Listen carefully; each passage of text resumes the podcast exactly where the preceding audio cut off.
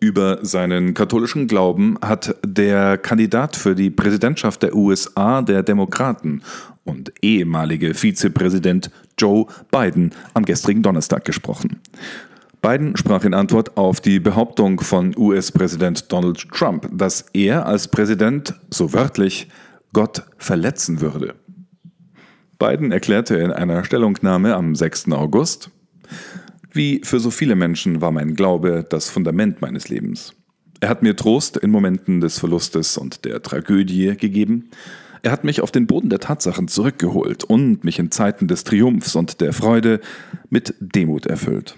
Und in diesem Moment der Finsternis für unser Land, des Schmerzes, der Spaltung und der Krankheit für so viele Amerikaner war mein Glaube für mich ein Leitbild und eine ständige Erinnerung an die grundlegende Würde und Menschlichkeit, die Gott uns allen geschenkt hat. So Joe Biden wörtlich.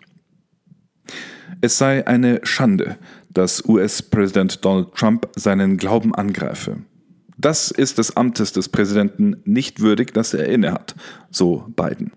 US-Präsident Donald Trump hatte gestern bei einer Rede in Ohio seinen Zuhörern gesagt, Biden will euch eure Waffen wegnehmen, euren Verfassungszusatz zerstören, keine Religion, gar nichts. Er will die Bibel verletzen, er will Gott verletzen, er ist gegen Gott, er ist gegen Waffen. So Trump wörtlich. Über seinen katholischen Glauben hat Joe Biden bei diesem Wahlkampf wiederholt gesprochen. Es ist auch bekannt, dass er die Messe besucht, sowohl zu Hause im Bundesstaat Delaware als auch unterwegs auf Reisen. Aber die Einstellung des ehemaligen Vizepräsidenten zu Fragen wie Abtreibung oder Gender und sexuelle Orientierung haben ihn auch in Konflikt mit der katholischen Lehre gebracht. Brian Birch, Präsident der politischen Organisation Catholic Vote in den USA, sagte gegenüber CNA, dass Bidens Glaube an sich nicht in Frage sei.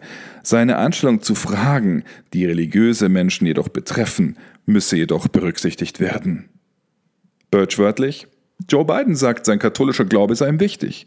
Es steht uns nicht zu, das in Frage zu stellen. Aber es ist offensichtlich, dass Biden die Messe besucht und es ist offensichtlich, dass sein katholischer Glaube ihm in kritischen Momenten seines Lebens ein Trost gewesen ist. Gleichzeitig geht es bei dieser Wahl nun darum, was seine Pläne für dieses Land sind. Und darauf sollten sich die Gläubigen konzentrieren, so Birch. Was hier zählt, ist nicht sein hingebungsvolles Leben, sondern seine Politik und seine politische Agenda, bedroht die Freiheit der Kirche in Amerika, fügte er hinzu. Das gelte nicht nur in Bezug auf das Lebensrecht, sondern auch auf die Religionsfreiheit. Ich befürchte, die katholische Kirche in Amerika nimmt nicht ernst genug, wie sehr ein Präsident Biden die Freiheit der Kirche im Land bedrohen könnte.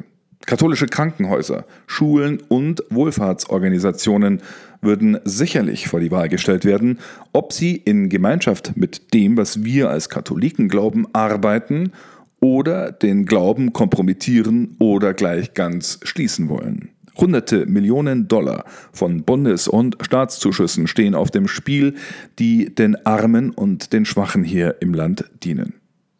Soweit Birch wörtlich.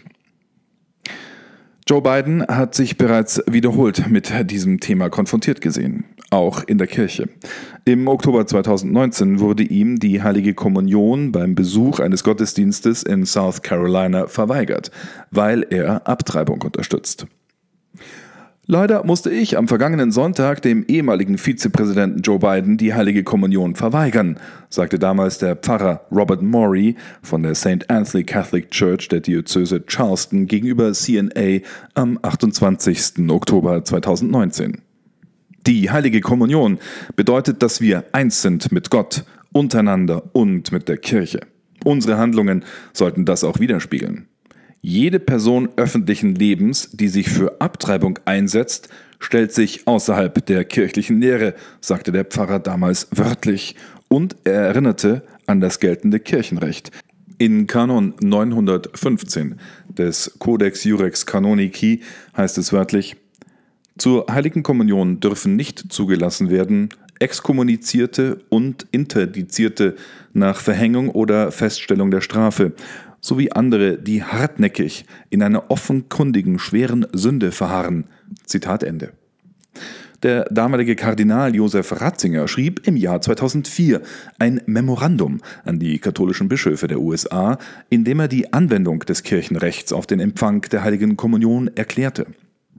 Der Fall eines, Zitat, katholischen Politikers, der konsequent für Abtreibung und Euthanasiegesetze kämpft und abstimmt, stelle eine manifeste Unterstützung schwerer Sünde dar, schreibt darin der spätere Papst. In solchen Fällen sollte sich der zuständige Seelsorger des Politikers annehmen und ihn persönlich darüber informieren, warum diese Sichtweise sündhaft ist und darauf hinweisen, dass der Empfang der heiligen Kommunion verweigert werde, wenn die objektiv sündhafte Situation nicht gelöst wird.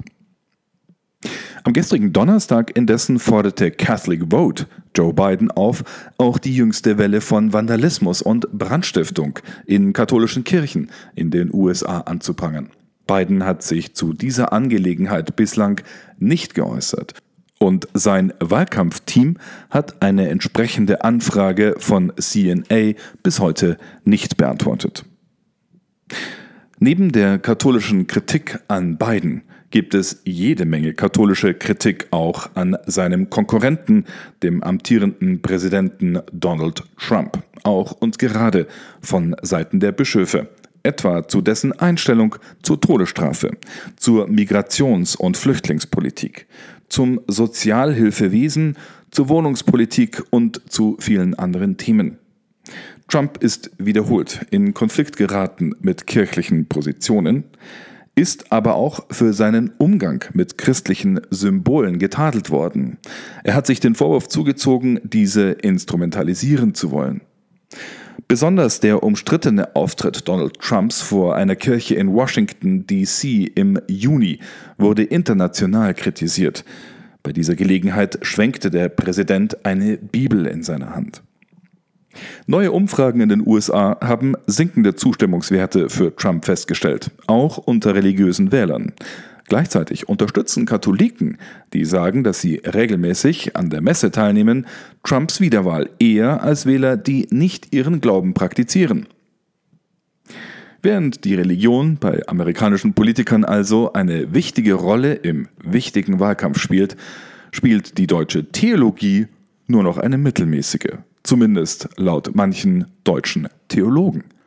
Mehr dazu, aber zuerst zu den aktuellen Entwicklungen im Fall des Schönstadt-Gründers Pater Josef Kentenich, jetzt von Rudolf Gehrig, dem Chefkorrespondenten für das deutschsprachige Europa. Es gibt eine neue Wende im Fall um den unter Missbrauchsverdacht stehenden Gründer der Schönstadtbewegung, Pater Josef Kentenich. Wie am letzten Montag bekannt wurde, wurde der frühere Palutinerpriester nicht, wie bisher behauptet, nach seinem Exil in den USA wieder vom Vatikan rehabilitiert. Im Gegenteil. Ein nun aufgetauchter Brief aus dem Jahr 1982 belegt, dass, Zitat, keine der früheren Entscheidungen des Heiligen Offiziums, die die Lehre, Tätigkeit und Person Pater Kentenichs betreffen, annulliert worden seien. Der Autor dieses Dokuments ist kein geringerer als der damalige Präfekt der Glaubenskongregation, Kardinal Josef Ratzinger, der spätere Papst Benedikt XVI. Ratzinger schreibt, dass Kendenich, Zitat, ohne Erlaubnis der Kongregation, sondern aufgrund eines fehlinterpretierten Telegramms sein Exil unterbrochen habe und nach Rom gekommen sei. Weiter sei man nicht der Meinung, dass die Beanstandungen, die der apostolische Visitator seinerzeit an Lehre und Tätigkeit Pater Kentenichs machte, ein bedauerlicher Irrtum gewesen seien und auf falschen Informationen beruhten. Im Schreiben heißt es auch, dass die Glaubenskongregation zwar ihre Zustimmung gab, dass der Schönstadtgründer als Priester im Bistum Münster inkardiniert wird, nachdem er den Palutinerorden verlassen hatte.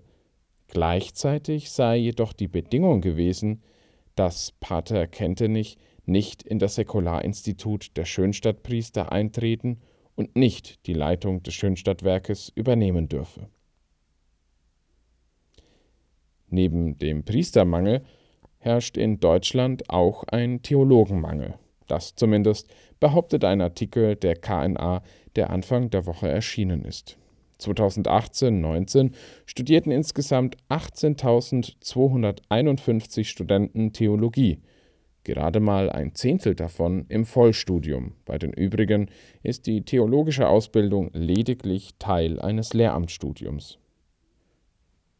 Dass sich die Theologie in Deutschland in einer Krise befindet, diese These vertritt der deutsche Universitätsprofessor Ulrich Lehner, der in den USA an der Universität von Notre Dame im Bundesstaat Indiana lehrt.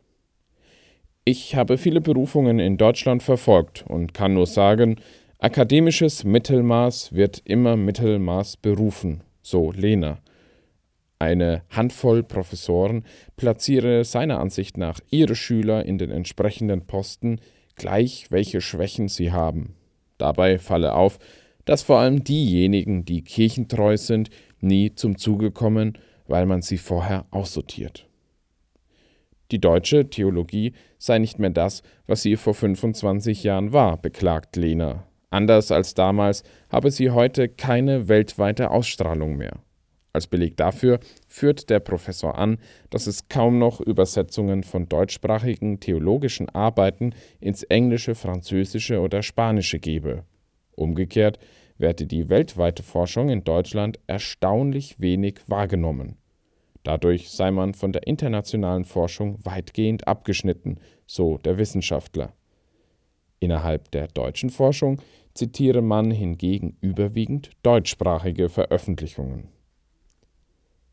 Unabhängig der verhältnismäßig geringen Anzahl an Volltheologen gibt es in Deutschland jedoch noch immer viele Orte, an denen Theologie gelehrt wird. Allerdings, der Output bleibt gering. Wie das Statistische Bundesamt mitteilt, wurden 2019 gerade einmal acht Personen in katholischer Theologie habilitiert. Ulrich Lehner sagte gegenüber CNA Deutsch dazu wörtlich, die inzwischen leider festzustellende wissenschaftliche Mittelmäßigkeit deutscher Theologie mit Ausnahmen rechtfertigt ebenso wenig die Anzahl der Fakultäten wie die geringe Anzahl von Diplomstudenten. Sie aufrecht zu erhalten, gleicht einer Verharrung auf anno dazumal erkämpften Privilegien. Die ausführlichen Hintergründe finden Sie bei uns auf der Homepage. Dort haben wir heute auch ein Interview mit dem Pastoraltheologen Andreas Wollbold aus München veröffentlicht, der für uns die Lage der Theologie in Deutschland analysierte. Besuchen Sie uns dafür auf unserer Internetseite unter www.cnadeutsch.de.